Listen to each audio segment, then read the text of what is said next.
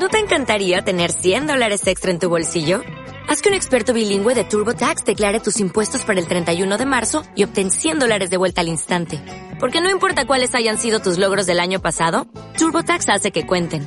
Obtén 100 dólares de vuelta y tus impuestos con 100% de precisión. Solo con Intuit TurboTax.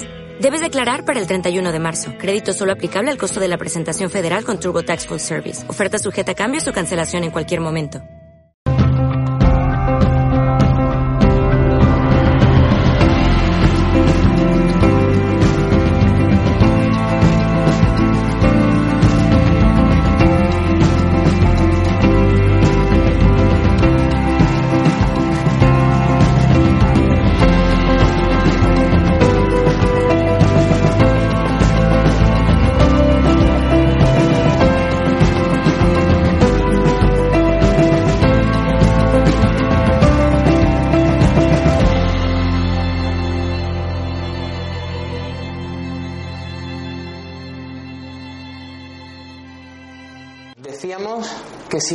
Poníamos una línea del tiempo,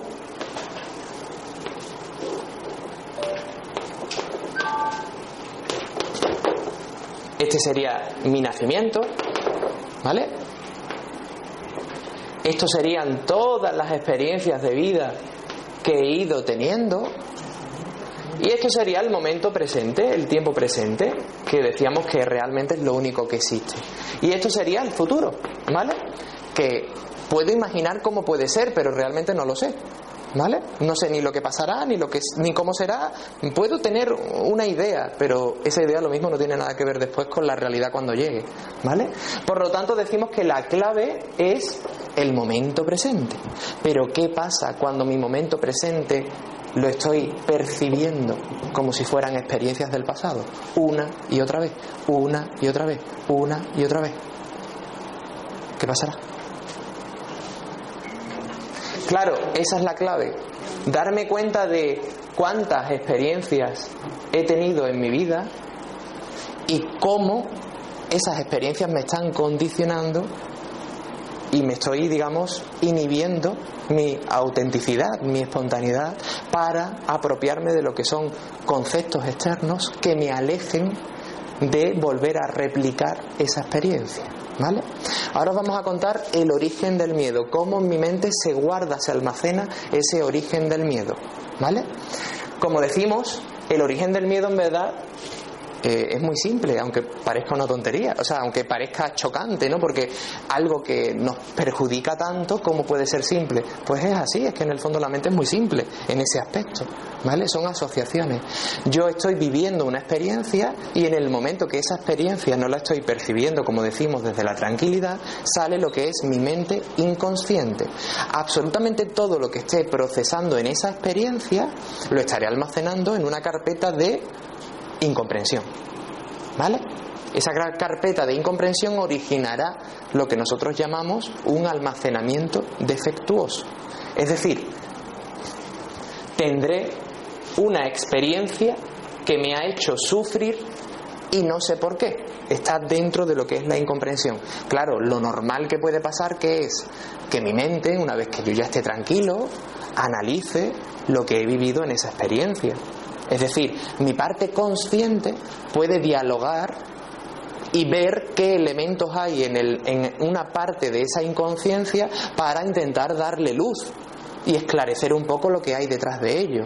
Es decir, que si realmente tengo esa predisposición, puedo reordenar una experiencia descontrolada, vivida desde el inconsciente, para finalmente guardarla y darle comprensión esa experiencia no sería un almacenamiento defectuoso, es decir, habré tenido durante X duración de tiempo una experiencia que me ha hecho sufrir y condicionado en ese, en ese espacio temporal, pero en el momento que le doy comprensión, esos elementos ya no tienen sentido. Es como el ejemplo de cuando somos niños y creemos que tenemos el fantasma debajo de la cama. En el momento que nos damos cuenta de que no hay ningún fantasma, ya se va. Ya no tenemos miedo a la cama, ni a lo que hay debajo de la cama, ni a levantarnos de madrugada para hacer un pipí. ya no hay ese problema. Pues exactamente eso sería un ejemplo de cómo le doy luz a mi almacenamiento defectuoso. A lo que podría ser un almacenamiento defectuoso que finalmente simplemente ha sido una carpeta de incomprensión en un momento determinado. Pero ¿qué ocurre cuando no sé, no sé ni soy capaz de darle luz a esa incomprensión? Ahí está el origen del miedo. ¿Vale? Ahí es donde se produciría una experiencia determinada, imaginémonos esta, donde yo no he percibido la realidad tal cual es, la he vivido desde una percepción sesgada, desde la incomprensión, con dolor, y me ha hecho, digamos, recopilar una serie de información de ese mismo instante, de ese momento. Importante. Como decíamos antes, puede ser que ese perro me muerda. En ese momento estoy procesando la información desde el inconsciente. Pero hay muchos más elementos que mi mente está recogiendo. Imaginémonos que estoy en un parque. Mi mente puede asociar también que aparte de un perro hay otros niños a mi alrededor y que hay zonas verdes a mi alrededor. ¿Qué quiero decir con esto? Que no es solamente el hecho de que un perro me ataque, yo ya tengo miedo al perro, sino que hay, entre comillas, incomprensiones colaterales que pueden condicionarme completamente en el resto de mi vida. Puede ser que lo que me dé miedo no sea un perro, sea salir al parque. Y eso no tiene por qué darme a los pocos días, semanas o meses desde la primera experiencia. Puede incluso darme años después. Claro, ¿qué ocurre cuando me da años después y yo no le he dado importancia a ese hecho? Porque no sé de dónde viene. Simplemente sé que empiezo a sentirme mal cuando salgo al parque. ¿Vale? Eso es un almacenamiento defectuoso y cuando ese almacenamiento defectuoso se instaura en el inconsciente, yo no puedo, digamos, eh, vivir la realidad desde una espontaneidad, porque hay algo en ese piloto automático de mi mente que me condiciona. ¿Vale? Os voy a poner una breve, eh, un breve ejemplo, en este caso personal, porque para contar este tema es mucho mejor hablar de temas, de temas que hemos experimentado. ¿no? En este caso, como tú lo contaste otra vez, pues lo cuento yo. Cuando yo era chiquitito, tendría cuatro años aproximadamente, si alguien lo ha escuchado ya, lo siento.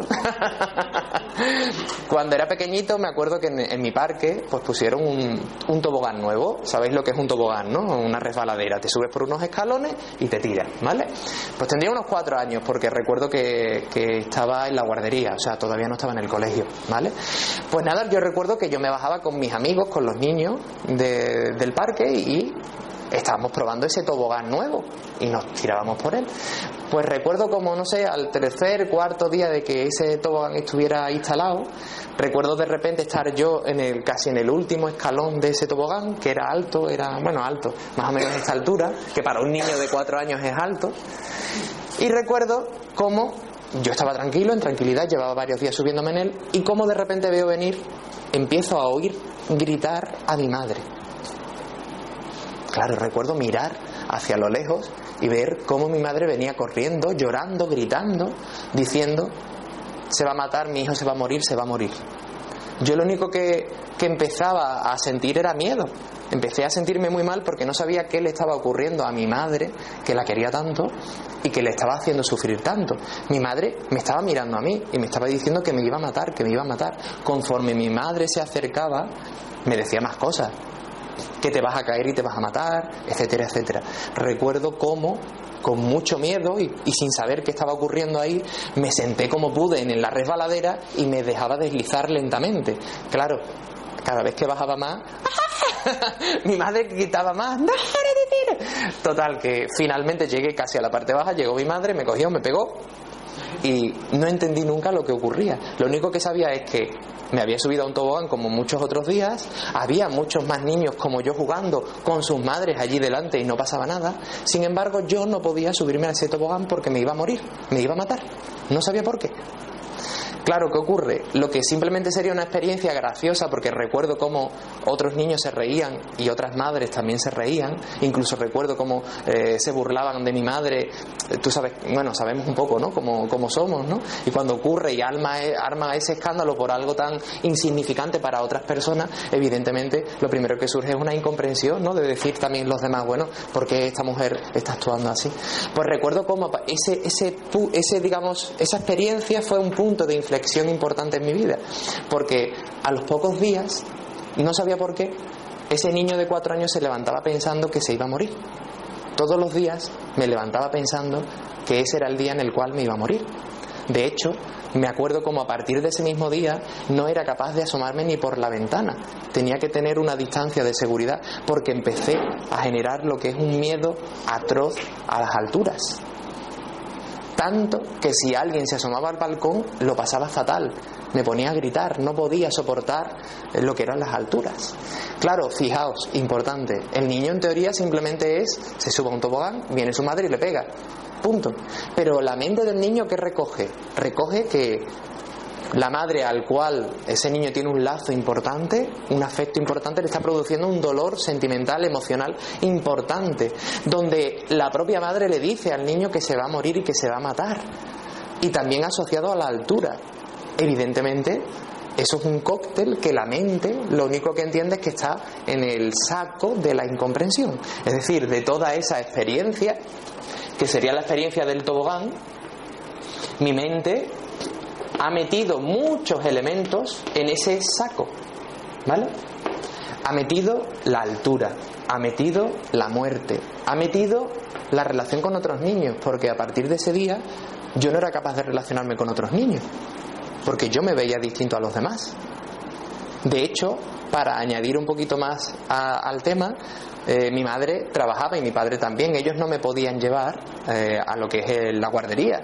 Recuerdo perfectamente cómo eso para mí era muy importante, porque no me sentía querido, porque veía cómo eh, los padres de otros niños sí lo llevaban a la guardería y los míos no. Sin embargo, esto también estaba en esa experiencia. las madres de los otros niños sí estaban delante de los niños mientras que jugábamos a los tobogán. La que no estaba era mi madre. ¿Qué ocurre? Que yo asocié que si mi madre no estaba, también eh, entraba, digamos, dentro del cóctel del peligro, de lo que podía ser peligroso para mí. Pues claro, todo esto, fijaos qué importante, simplemente me llevó a tener una infancia donde no me relacionaba, donde en el colegio pues tenía mi tratamiento con el psicólogo y demás, pues para ver de dónde venía. Me generaba que yo mismo me somatizaba y me provocaba enfermedades que no eran reales yo me provocaba tener el cuello hinchado como si fueran paperas, ir al hospital y no tener nada y decirte en el hospital que no tiene nada, que sí que tiene el cuello hinchado, pero es que, no tiene nada. Pues así me pasaban muchísimas cosas, me salían ronchas, etcétera, etcétera. Realmente era psicosomático, no era una realidad, pero es que yo creía que me iba a morir. Entonces yo mismo me provocaba de algún modo inconscientemente eso, porque yo cada instante lo que asociaba era ese momento. Voluntariamente no. Yo no tenía toma de conciencia de que lo que me estaba condicionando era esa experiencia del tobogán. Yo lo único que sabía es que de repente todos los días creía que me iba a morir y que no era capaz de bajar al parque a jugar con otros niños. Pero no sabía de dónde venía. ¿Vale? Tanto es así que esa experiencia, evidentemente, cada vez que en mi realidad mi mente asocia que hay asocia, digamos, hay elementos comunes de la primera experiencia real ocurrida, es decir, del primer almacenamiento defectuoso producido, que sería el del tobogán, mi mente asocia conceptos similares y dice, hey, cuidado, esto se va a producir nuevamente, y somatiza lo que es el sufrimiento, el nerviosismo, la alerta, ¿vale? Tu mente consciente no se da cuenta, pero el inconsciente hace que tu cuerpo reaccione, ¿vale? Y somatiza en el cuerpo ese sufrimiento. Claro que ocurre, a eso Imaginémonos si esta es mi primera experiencia cuando yo somatizo y reestimulo, es decir, vuelvo a sufrir lo que ya he sufrido antes por una nueva experiencia sin saber por qué, lo que estoy añadiendo es una nueva, un nuevo elemento que le da carga mayor, una carga de dolor aún mayor a lo que es mi primera experiencia. Porque evidentemente a mayor problema, a mayor sufrimiento en el futuro, más sensación de inseguridad voy a tener. Cuando yo de repente veía que no era capaz de asomarme a la ventana y mi familia se reía de mí, evidentemente yo mi autoestima estaba mermándose, estaba añadiendo un nuevo elemento de incomprensión, porque yo también sufría en ese momento de ver cómo los demás no me comprendían. ¿Entendemos esta parte? Claro, ese almacenamiento defectuoso, perdón, ese almacenamiento defectuoso es el que condicionó toda mi vida. Yo tuve problemas psicológicos eh, pues hasta los 21 años, que gracias a la motivación que tenía, como hemos contado algunas veces, por el tema creativo, de los cómics y demás, eh, conseguí casi sin, sin, que los demás ni yo mismo supiera cómo eh, salir un poco de ese bucle, ¿no? Porque podía más mi motivación, mi don, por así decirlo, podía más que lo que era el miedo. Claro, ¿qué ocurre? Que al darle comprensión a esa experiencia, vamos quitando elementos de ese saco, vamos eh, desatando un nudo que no sabemos por qué se ha formado. Y esto es importante, el origen del miedo está prácticamente en un único almacenamiento defectuoso. Es decir, en vuestra vida habéis tenido prácticamente una única experiencia que es la que os está condicionando a día, de hoy. ¿Vale? Porque esa experiencia de vida y sus reestimulaciones, sus posteriores reestimulaciones, evidentemente provocan lo que es este saco de incomprensión. Incomprensión. ¿Vale? Y como decimos, en la mente está el ego. El ego es mi personalidad aprendida. Tendré una parte de mi personalidad que será consciente, pero tendré una gran parte de mi personalidad que ni yo mismo sabré el por qué soy así o actúo así, mejor dicho. Y esa es la clave, darme cuenta de qué, qué parte realmente soy yo mi personalidad aprendida libremente desde, digamos, la armonía con mi conciencia, con mi espontaneidad, y qué parte realmente creo que tomo yo de forma consciente las decisiones, pero hay un individuo por detrás que es el inconsciente, que es el que me está condicionando, que es el que me está impulsando a través del miedo a tomar esas decisiones. Es interesante ver que podemos darnos cuenta de la incomprensión. Como bien dice Miguel Ángel, el, foco está en, una experiencia que hemos vivido en esa infancia y que, y, que, y que no hemos llegado a comprender y que nos hemos identificado con ese miedo que nos estaba transmitiendo el entorno o que yo he percibido de esa forma y a partir de entonces he empezado a somatizar esa misma experiencia en diferentes momentos presentes de, de mi vida. Pero claro, una vez me di cuenta de esa incomprensión, yo me puedo dar cuenta, perfecto, y ya eso ahí le, estoy quitando muchísima carga al hecho en sí. Pero después falta otra parte importante, que es lo que decía Miguel Ángel, la motivación. Yo me di cuenta, pero a partir de ese momento en el que me di cuenta, tengo que empezar a caminar en la dirección que quiero caminar realmente.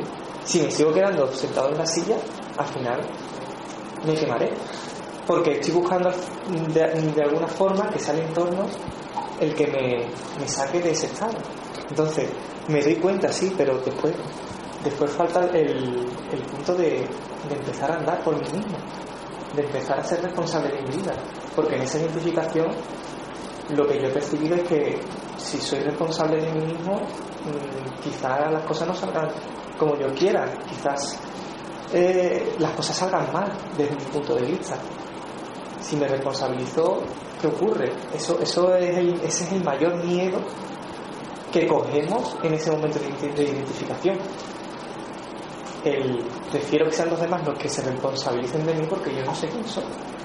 Ese, ese niño que os contaba antes realmente vivía mm, a expensas de que los demás le prestaran su, su, atención y le protegieran. Realmente así fue como ese niño y adolescente vivió. Sin embargo, hubo algo en él como os decía antes, como la historia que os hemos empezado a contar antes, pues hay elementos de la realidad que ni siquiera tienen por qué ser importantes ni relevantes, pueden ser aparentemente tontos y banales, que a ese niño le estaban dando un mensaje y que ese niño estaba empezando a tomar una parte de conciencia de él mismo. Y gracias a, eso, a esos pequeños mensajes sutiles de la realidad, aunque fuera en forma de juego, le llevó al niño a tener una motivación, a saber que él podía ser capaz de hacer cosas. ¿Y realmente cómo se fumó esto? Pues gracias a la acción. Realmente pasé, recuerdo perfectamente cómo pasé de tener miedo a ir a comprar cualquier cosa a una tienda a abrir yo mismo una librería. Cuando abrí la librería yo no me planteé un solo segundo si eso me iba a dar miedo, porque era la motivación que en ese mismo instante tenía. Me encantaban los cómics y quería difundirlos, porque tenían un mensaje que a mí me estaban sirviendo y yo quería difundir ese mensaje también. Cuando abrí la librería no tuve ningún problema. Me puse al frente de ello, aprendí lo que era gestionar un negocio y posteriormente, ahí es donde conocí a Daniel, y posteriormente montamos entre los dos una editorial.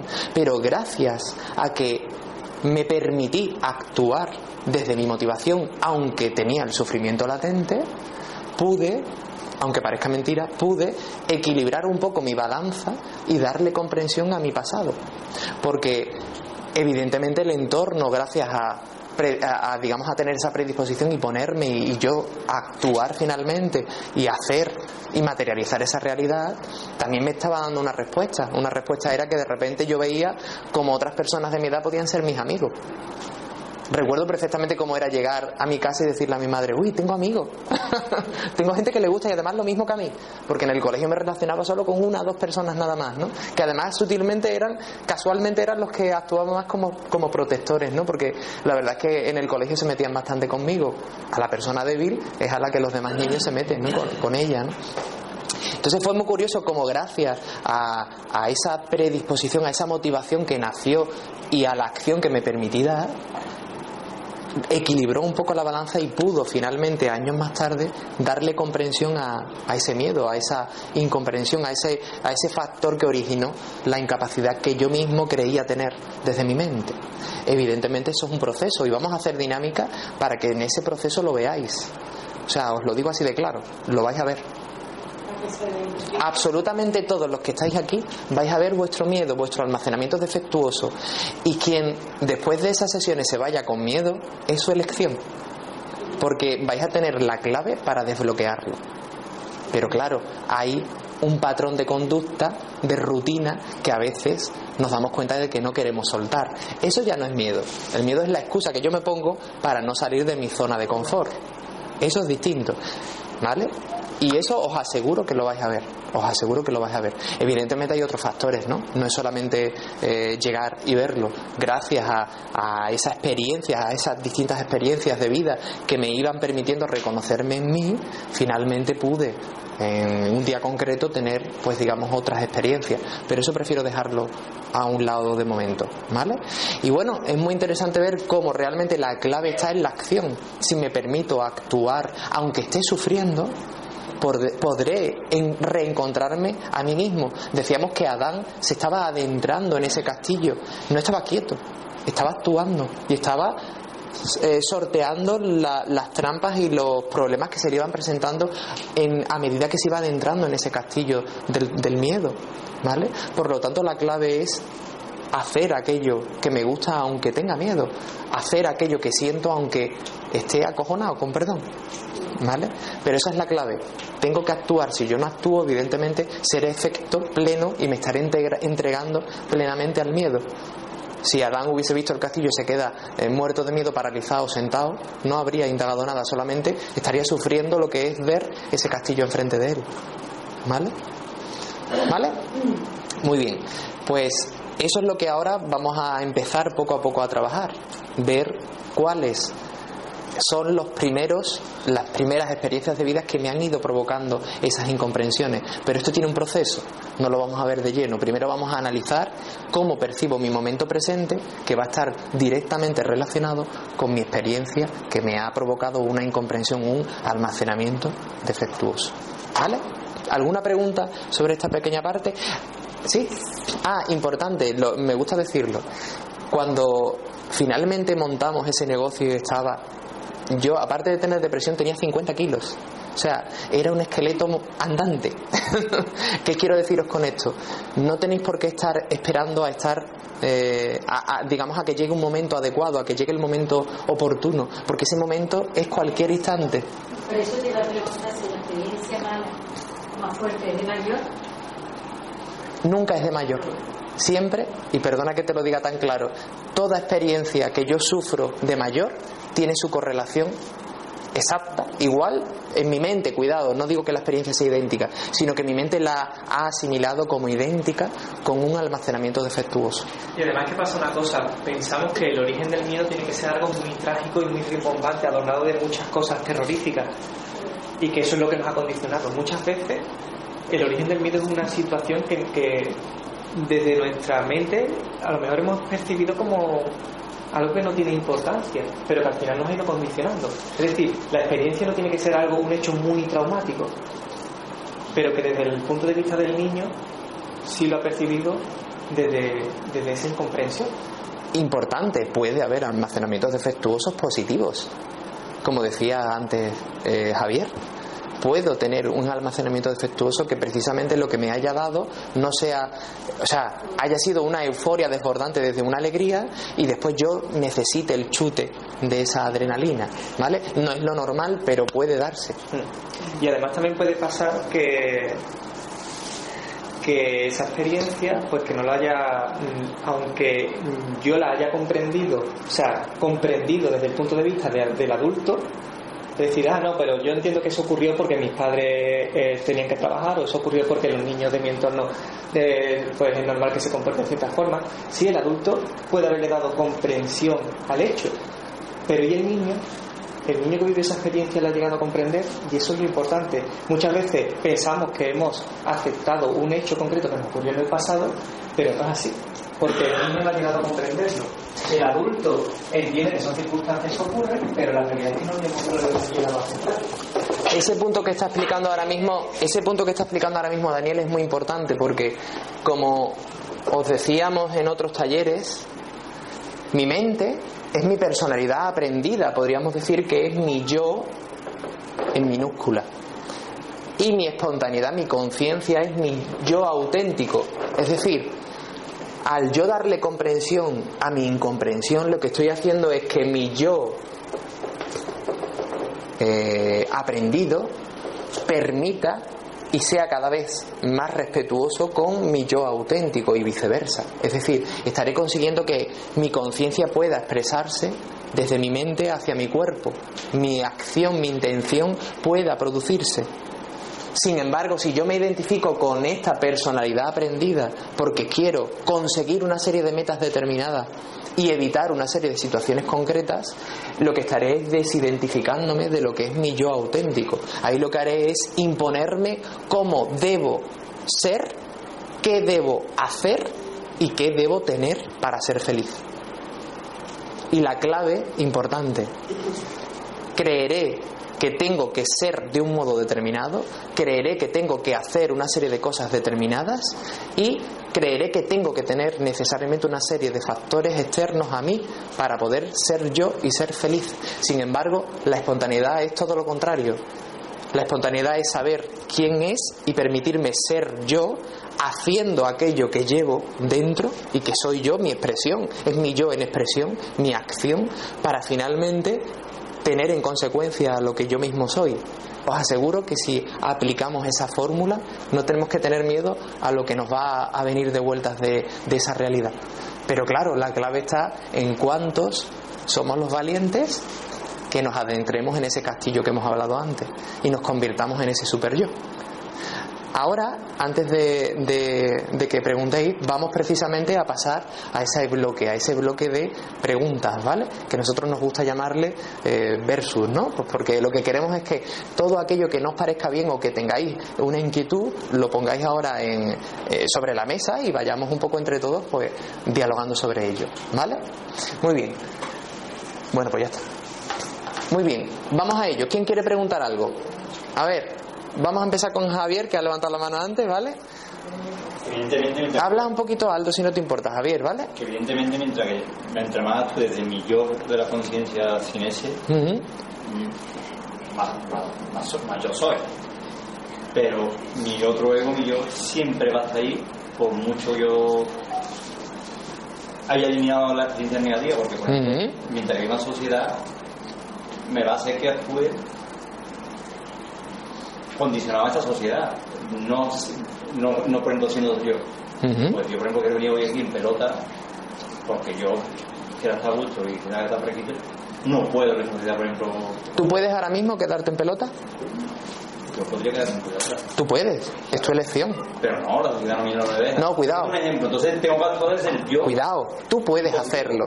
Claro, Distinto es no hacer algo por lo que va a ocurrir en consecuencia. Pero entonces me, me obliga la sociedad. después No, tú eres libre de ponerte en pelota. No, pero no, pero me condiciona la sociedad. Te estás condicionando. actuar En ese caso, en ese caso te estás condicionando tú. Claro, claro. Tú eres el que crees que no puedes hacer algo por el que dirán, porque te No, importa, por, realidad, por, por, nos prohíban, por ejemplo. pero nadie te lo está prohibiendo ahora mismo. Hombre, no, te prendo un ejemplo. Ya, lo entiendo, Una- lo entiendo. De bisón y un casco para lo que hace. Pero ¿cuál, ¿cuál es tu pregunta exacta? Haz una Que yo pregunta. tengo que tener los dos yo siempre. Claro, eso es importante, pero vamos a partir de un punto de partida eh, claro. Y es que lo digo, lo digo para que la mente no nos aplique el autoengaño, porque la mente es muy jodida. ¿Vale? ¿Qué ocurre? Yo puedo evidentemente entrar en una armonía entre lo que es costumbres, cultura y lo que es ser espontáneo. Como muy bien está diciendo Javier, yo a lo mejor digo, no me voy a quedar ahora en pelota.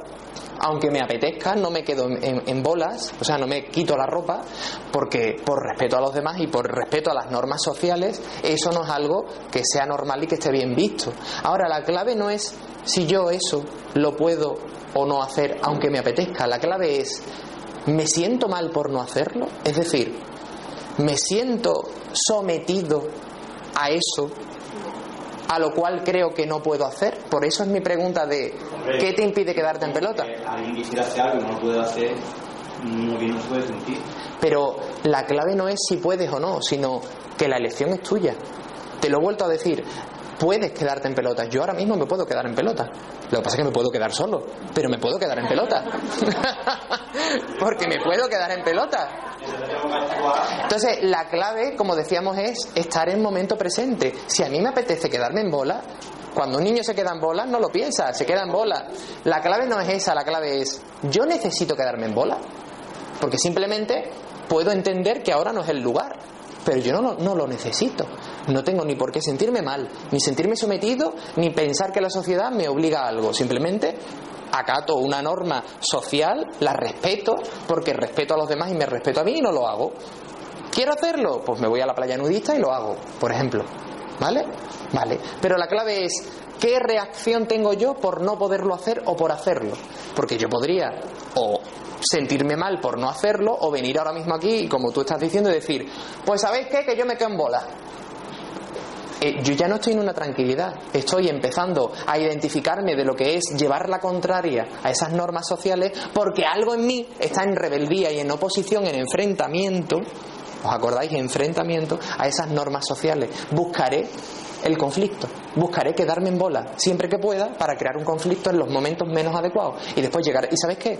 Que llegaré a mi casa y no me pondré en bola porque no habrá nadie que me vea. ¿Entiendes? Por lo tanto, la clave no es hasta qué punto mi yo aprendido y mi yo auténtico, eh, digamos, se tienen que tolerar el uno al otro, sino que realmente si hay un equilibrio en mí, yo podré respetar las normas sin sentirme sometido a ellas. Pero si yo no, no apruebo esas normas o mm, quiero ser la nota discordante en, en ellas, es por algo. Ahí quiero llamar la atención por un motivo determinado. Y ahí es lo, donde tendré que indagar y ver por qué me molesta no poderme quedar en bolas. ¿Qué hay detrás de eso? De eso que es tan superficial, realmente qué hay. Porque habrá algo profundo y importante, que es tu llamada de atención a esa sociedad. ¿Vale? ¿Cuál es tu pregunta, Ana María? ¿Quieres, ¿Quieres decir algo más? ¿Y qué opinas sobre lo que te he dicho? ¿no? No, no es si lo es o no. ¿Tú qué opinas? Yo opino que. el ¿Tú qué yo- sientes? Yo opino que el yo de la mente siempre lo que tener condicionado. Pero vuelvo a lo mismo, que te condicione o no depende de la comprensión que tú le des. Si aceptas que es una norma y que no te te repercute a ti, no pasa nada. No, no, lo sé. Pero no te condiciona la sociedad, te la sometes y te la, te la condicionas tú mismo. Claro, pero tú no puedes, yo puedo ser consciente, pero yo ya no estoy actuando y, y por respeto a los demás no lo hago, pero yo ya estoy actuando no desde mi verdadero, de lo que yo hago. Pero vuelvo a lo mismo, si realmente ser tú parte de la base de esa acción, significa que no eres tú. Porque si yo soy y hago en base a lo que soy, primero tengo que ser, si no soy, no puedo hacer en consecuencia. Es decir, si yo creo que no puedo hacer una acción y esa acción no me lleva a ser yo mismo, significa que en el fondo no estoy siendo yo mismo. ¿Me entiendes? Yo mismo estaré entrando en un juego dual y mental en el cual me querré identificar con las acciones para ser yo, en vez de darme cuenta de que ser yo es mucho más que una acción puntual. Y si esa acción no la hago en un momento determinado y lo acepto y lo respeto, no hay ningún problema. Lo mismo que si lo hago. Pero cuando eso me condiciona es por algo. No es la sociedad, yo formo parte de ella, es mi mente. Es mi mente la que me está torturando en esa toma de elección o de no elección.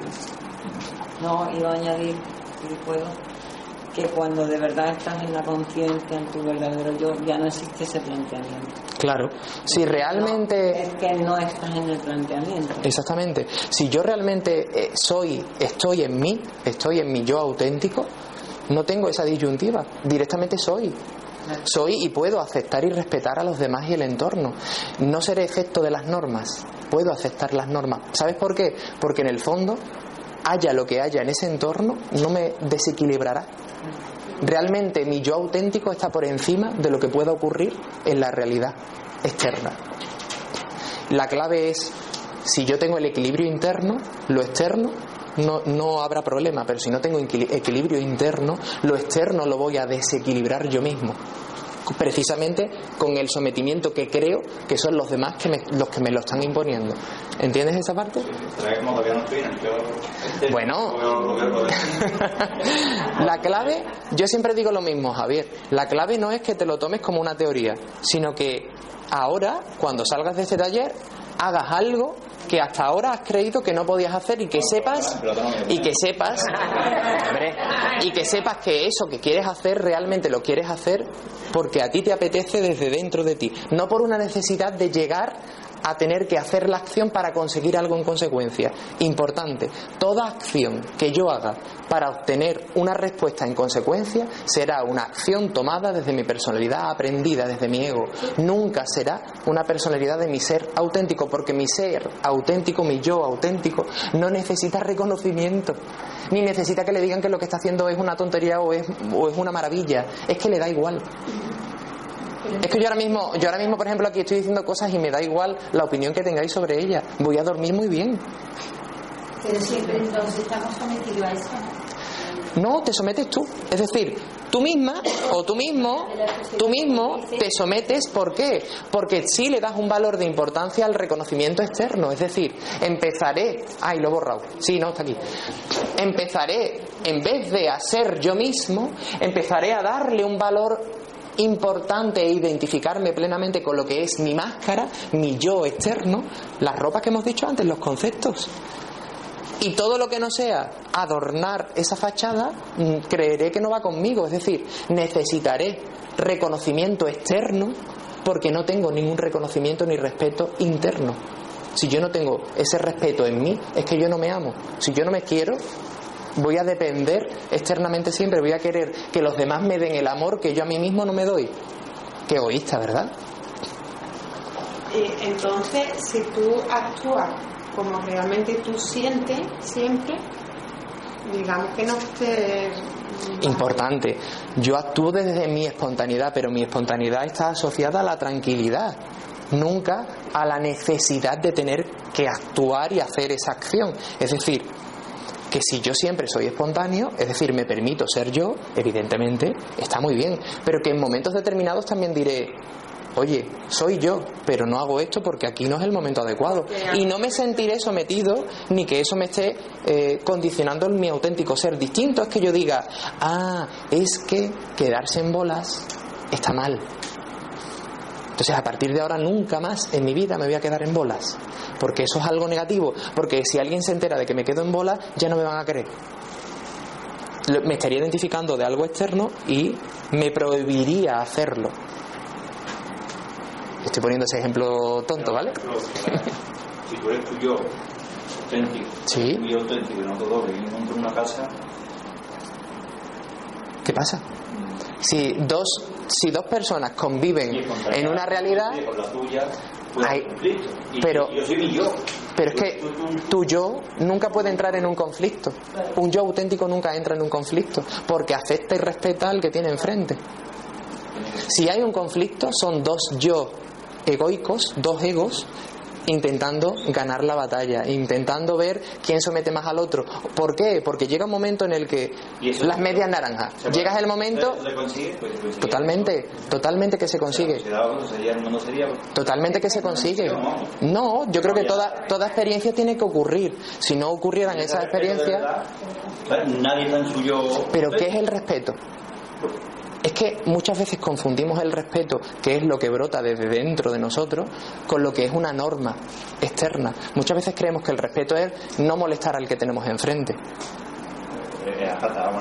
Sin embargo, el respeto es algo que está asociado desde, desde mi yo auténtico. Respectus, cosa de, de, de dentro, del pecho, es del corazón. Es decir, el respeto nunca va a ir asociado a conseguir nada a cambio. Si a mí no me respetan y yo me respeto, aceptaré que no me respeten, porque entenderé que esa persona no está respetándose a sí misma. Pero entonces, mm, del mundo habrá muy poco que vivan en el yo auténtico. Javier, si no, en el momento, ni pelea, ni- Javier, en el momento, en el momento que me ponga a compararme con los demás, No, yo me daré cuenta de que estoy más lejos de mí No, mismo. si yo no compararme, lo que hay actualmente. Lo que hay actualmente es lo que tiene que haber, es lo que tiene que haber. Yo mm, voy a decir algo que, que puede sonar un poco bestia, pero gracias a que hay guerra y gracias a que hay momentos de paz, ocurren las experiencias. Lo mismo, lo mismo mentalmente hablando, igual de malo, mentalmente hablando, igual de malo es los momentos de guerra que los momentos de paz. ¿Sabes por qué? Porque la paz es una invención de la mente porque tiene miedo a la guerra. Ahí hay respeto, no, hay miedo. Hay miedo en expresión porque queremos salvar nuestro culo. En ese momento en el que mi forma de ser se vuelve una serie de normas, de creencias para conseguir tener la paz, me daré cuenta de que internamente no tengo ningún- ninguna paz. Tendré todo menos precisamente lo que es paz, porque ni siquiera sé lo que es la paz. Yo mismo, desde esa creencia, provocaré la guerra, porque a todo el que me lleve la contraria lo tacharé como el enemigo a eliminar. Fijaos lo que, lo que estamos hablando. Sí. Mira, otra pregunta, una pregunta que, que hizo, una, unos comentarios que hizo Daniel que decía que buscando ese momento mm, de incomprensión almacenada, eh, que nosotros como adultos al, al- podemos verlo, podemos descubrirlo, podemos entenderlo desde el adulto, pero lo importante es que el niño lo entienda. ¿Cómo hago yo Claro. para que mi niña entienda algo Pues que mira, que ni siquiera se lo... Ahora vamos a empezar con ese camino. Venga. Ahora con las dinámicas vamos a empezar en ese camino, pero basta, o sea, basta, quiero decir, empieza por lo que es un diálogo interno. Lo que ahora mismo estamos haciendo eh, con este tipo de, de coloquio es llegar a un diálogo externo. Estamos hablando de algo que normalmente ni siquiera vosotros mismos os lo preguntáis o no lo habláis con nadie. Y aquí es el momento para, de conciencias a conciencia, ponerlo en expresión. En el fondo, tú preguntas lo que yo mismo me estoy preguntando a mí y yo te respondo lo que tú misma te estás respondiendo a ti. ¿Entiendes esto? No, pero... Lo que quiero decir es que cuando se da estos momentos, lo que vosotros mismos preguntáis es lo que en ese, es lo que en ese momento yo tengo que percibir del entorno. Y la respuesta que yo doy es lo que tú a ti misma te estás hablando a través mía, porque es lo que tienes que oír en este momento. Desde esa postura es importante darnos cuenta de que eso externo que me están dando nunca lo voy a menospreciar. Voy como mínimo a intentar comprender qué hay detrás de ello. Y lo puedo experimentar. Yo siempre digo lo mismo, que perdemos. ¿Qué perdemos por intentar levantarnos de la silla que hemos contado antes? ¿Vais a perder algo? Pues vamos a probarlo, ¿no? ¿Vale? ¿Alguna cosa más? Antes de la silla que machacan, que Pues Que te vuelvas a sentar otra vez. cuando, cuando, cuando aprendemos a andar, ¿qué hacemos? Cuando aprendemos a andar, ¿qué hacemos? Cayendo a porrazo. Te vas cayendo a levanta. Y el niño, y el niño puede llorar en un momento determinado, pero sigue levantándose. ¿Os dais cuenta que el niño no tiene miedo a caerse y a llorar y a hacerse daño? Pero eso es una creencia. Tienes que ver el por qué. ¿Vale? Yo es que lo veo muy... La clave, la clave es darnos cuenta que precisamente en esa imperfección que es la caída es donde nos vamos a reencontrar a nosotros mismos. Es decir, no estamos hablando de cómo llegar a ser perfectos. Estamos, llegando, estamos hablando de ver, de saber cómo ver la mierda que no queremos ver. Porque en esa mierda está nuestra perfección. Vale, cuando la veis te enfrenta a ella, Es que si te enfrentas a ella estás en una batalla. que vuelve otra vez a caer encima. Si no quiero verla, evidentemente no voy a ir con una predisposición de humildad y de aprendizaje sobre ella. Estaré luchando contra algo. En esa lucha nunca me voy a encontrar a mí, voy a encontrar al enemigo que estoy buscando. ¿Qué querías preguntar? Lo de los pensamientos que hablamos antes, que cuando... Pregúntalo. A ver, ¿cómo era? Eh, bueno, que cuando todo el día te atormentan los 600.000 pensamientos, que qué manera puede haber de... que no sé la palabra, porque combatirlo es que no lo sé. O sea, te viene un Tú pensamiento... exprésalo con tu modo, no te preocupes. Eh, Eso, ¿te viene un pensamiento recurrente o diferentes pensamientos de temor, o sea, que, que generan temor? ¿Cómo, digamos, tú eh, haces para aliviar ese pensamiento, para que no te torture de alguna manera? ¿Vale? Si es recibirlo, tener un diálogo interno de, vale, ya estás aquí otra vez, eh, te escucho, pero no me estás haciendo bien, te invito a que te vayas.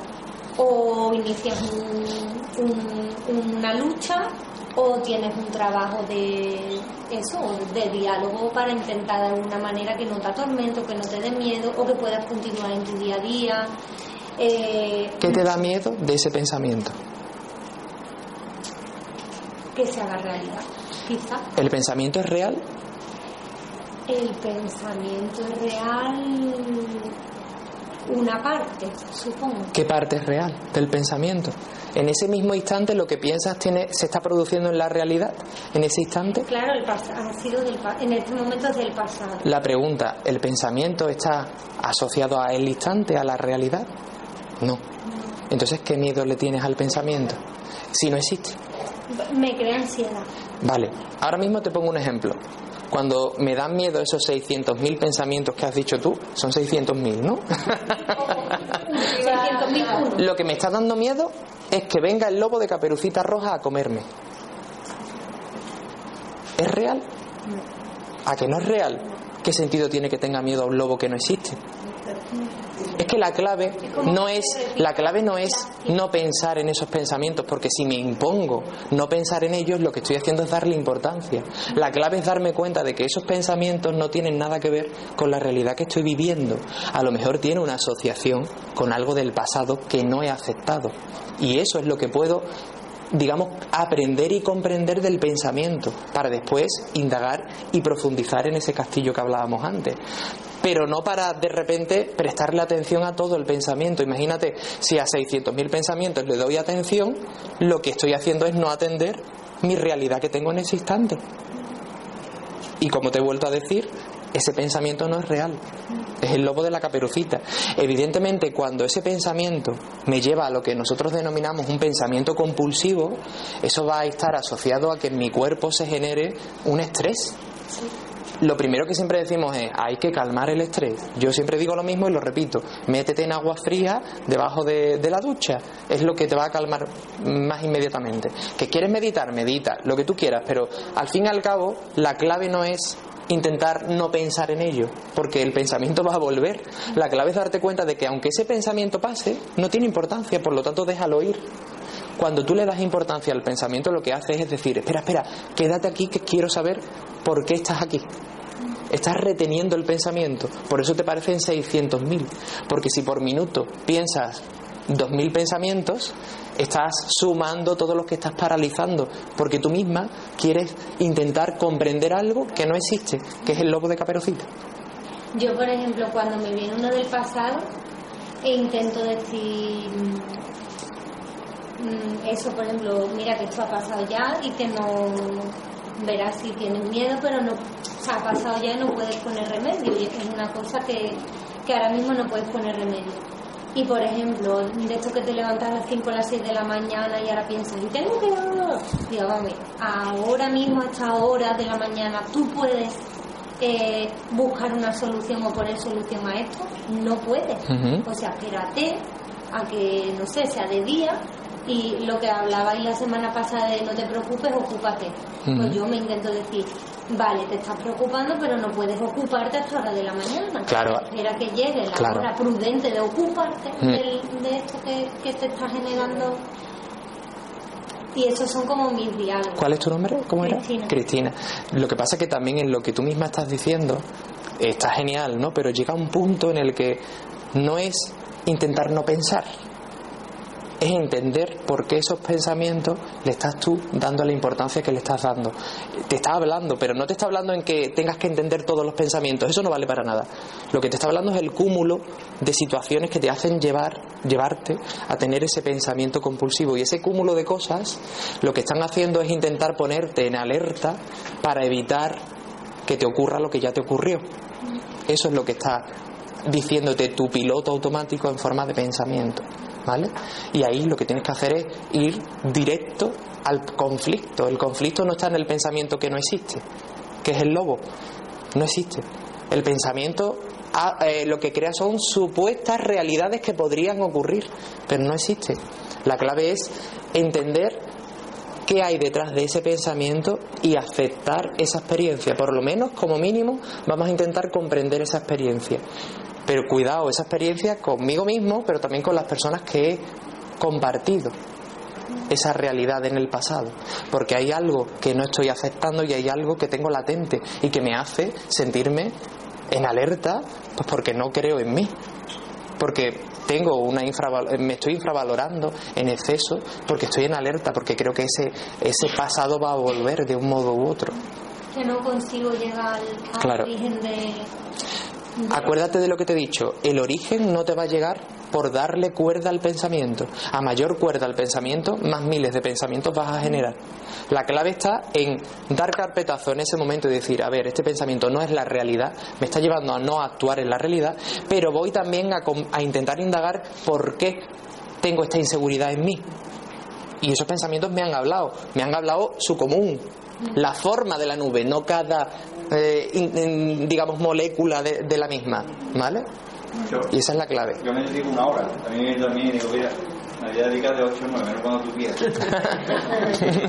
Sí, hay una hora para- Muy bien, pues ahora eh, en esta, bueno, hemos tenido el bloque de, de diálogo, la próxima semana tendremos más, es muy interesante que lo compartáis y que sobre lo que estamos hablando lo probéis, como digo, no perdéis nada por intentar levantaros de la silla, probarlo, intentar pro- probarlo en vuestra realidad. Y ahora lo que vamos a hacer es pasar al ejercicio, ¿vale? A la dinámica. Como veis, la primera parte de la dinámica que tenemos es muy sencillita. Es un listado del 1, hay 10 números, del 1 al 10, y lo que vamos a hacer es enumerar las 10 quejas que más presentes están en mi día a día. ¿De qué 10 cosas son las que más me quejo en mi día a día? Eso es lo que vamos a hacer ahora. Mis 10 quejas. Y las voy a poner en orden de cantidad. Es decir, si mi pensamiento se queja más de que no soy capaz de hacer tal cosa, esa va a ser mi, primer, mi primera queja. Mis pensamientos son formas de quejas también. Pues ahora lo que vamos a ver es de cuántas cosas me quejo. Me quejo de mí mismo, de cómo soy, de lo que hago, de lo que tengo o de los demás. De quien tengo al lado o con quien he compartido una experiencia o una realidad, etcétera, etcétera. De la sociedad, etcétera. ¿Vale? Ese es el primer ejercicio. 10 quejas. Pues venga, unos minutitos para que la escribáis. Ejercicio para casa. Hemos puesto 10 quejas. Los que no lo hayáis terminado, intentad terminarlo en casa. Si no, bueno, pues si tengo 8, 8. Si tengo 6, 6. Todas las que consiga poner, las pongo. Pero importante, ahora voy a responder debajo de esa queja el por qué me quejo de eso. ¿Por qué me quejo de eso? Y qué espero conseguir con esa queja. ¿Qué pretendo al quejarme? ¿Qué pretendo? ¿Qué quiero que ocurra al quejarme? Y eso lo vamos a hacer en casa. Esas dos preguntas. ¿Por qué me quejo y qué pretendo conseguir con esa queja? ¿Vale? Yo no sé si he puesto el no tener tiempo con estar con mis amigas. Claro, eso es una queja. Eh, también no ver lo que quisieran mis nietos porque estoy trabajando. Todo eso son quejas. Eso lo tengo yo. Muy bien. Pues, ¿por qué te quejas de eso y qué esperas conseguir con esa queja? Muchas veces nos, nos vamos a dar cuenta con estas preguntas en el que en verdad la queja no me va a llevar a nada. A nada más que a quejarme. de que no lo tengo o de que no lo hago. ¿Vale? Bueno, no lo sé, hacerlo. Yo tampoco quiero condicionaros con la respuesta. Intentar responderos vosotros, ¿vale? Muy bien, tengo las 10 quejas.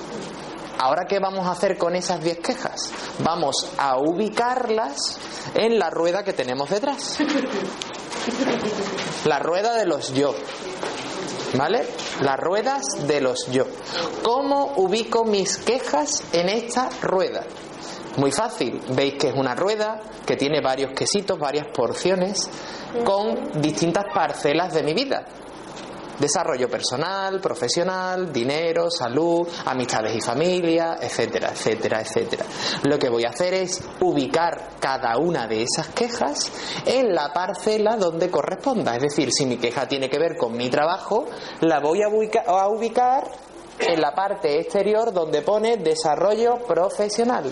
Si la queja tiene que ver con mi familia, la voy a ubicar en amistades y familia. Pondré aquí el numerito o el- la descripción de la queja. Yo os recomiendo que pongáis el numerito de la queja, ¿vale? Importante, una misma queja puede estar en varias parcelas. Pues cada vez que aparezca esa misma queja en varias parcelas, la voy también a referenciar en la parte exterior, en la parcela que corresponda. Es decir, puede ser que yo me queje de mis compañeros de trabajo, pero es que de, lo mismo que me quejo de mis compañeros de trabajo, también me quejo eh, de mis amigos. Pues también lo voy a poner allí, ¿vale? Porque es una queja que comprende varias parcelas de mi vida, ¿vale? Ese es el ejercicio que os invito a que hagáis ahora en un momento. Ubicar las quejas en la rueda. ¿Vale? Una vez que tengamos esas quejas ubicadas, voy a responder a estas preguntas que vienen aquí. ¿Qué hago? Cuando me quejo, ¿qué hago? ¿Y cómo me siento? Voy a intentar poner con cinco palabras cómo me siento cuando me quejo de eso. Entonces, De momento hasta ahí. fuera, ¿no? Exactamente. El número de fuera. El número El número, el número lo ubico fuera y después en la parte interior o en un folio aparte que Vale. cojáis, respondéis a estas preguntas. ¿Qué hago? Voy a describir brevemente qué hago y con cinco palabras cómo me siento cuando me quejo. ¿Cómo me siento? Es muy importante porque este ejercicio, al igual que todos los que estamos realizando en todos estos talleres, están completamente encadenados entre sí. Yo recomiendo que si alguien no ha hecho algún ejercicio o no ha podido venir a algún taller, eh, vía internet se lo descargue y lo haga, porque al final de distintos meses vais a ver una imagen global que nos da un resultado. Vamos a hacer un cruce de ejercicios, ¿vale? Y solamente os va a salir un resultado si lo, si lo habéis trabajado, claro está, ¿vale? Mira, la página web es coachingpop.com. Ahí vamos a agregarlo en una sección y también, porque en verdad lo que vamos a hacer es poner los vídeos de- del canal de, de Mindalia, ¿vale? Después te lo indico, ¿vale? Muy bien, ¿hemos comprendido la dinámica? Pues esa es la tarea que tenemos para el próximo día, ¿vale? Esta rueda de los yo continuará y es el primer vistazo que nos va a abrir la puerta a ver lo que son nuestros almacenamientos defectuosos, el origen de nuestro miedo. Sí. Bueno, un momentito, si alguien, si alguien tiene alguna duda, ahora se la respondo a nivel personal, ¿vale? Y, y nada, que muchas gracias por venir a todos y, y nos vemos el próximo lunes, ¿vale? Como siempre. Muchas gracias. Gracias.